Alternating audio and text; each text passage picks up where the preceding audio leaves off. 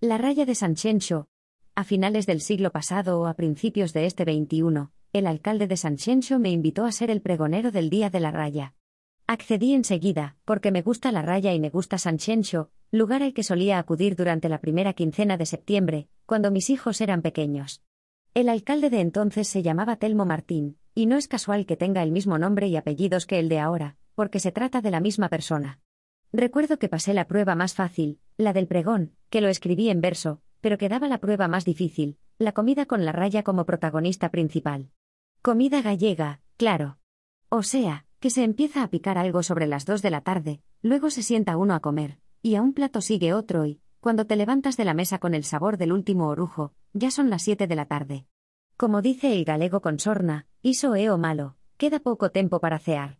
Y tiene razón, Después de estar cinco horas comiendo y bebiendo, te descuidas un poco y cenas pasadas las once de la noche. Pero me faltaba otra prueba al día siguiente, y es que Telmo nos invitó a María y a mí cenar a su casa, y nos preguntó qué nos apetecía. Hace casi un cuarto de siglo la zamburiña apenas tenía demanda, como le sucedía a los berberechos, en los años 60, que se regalaban en las tabernas como aperitivo, con la misma largueza con que en Madrid te ponían unas aceitunas de tapa. Y parecían una especie de marisco local, así que mi mujer y yo sugerimos las zamburiñas. Recuerdo que tomamos zamburiñas a la plancha, empanada de zamburiñas, zamburiñas al horno, y un guiso naturalmente de zamburiñas tan exquisito como los anteriores, y todos salidos del arte culinario de Loli Taboas, la mujer del alcalde, que debe ser la causa de que Telmo gane las elecciones.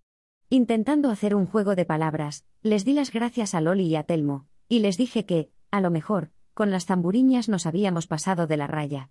Hoy, Viernes, en San creo que andan todos muy atareados.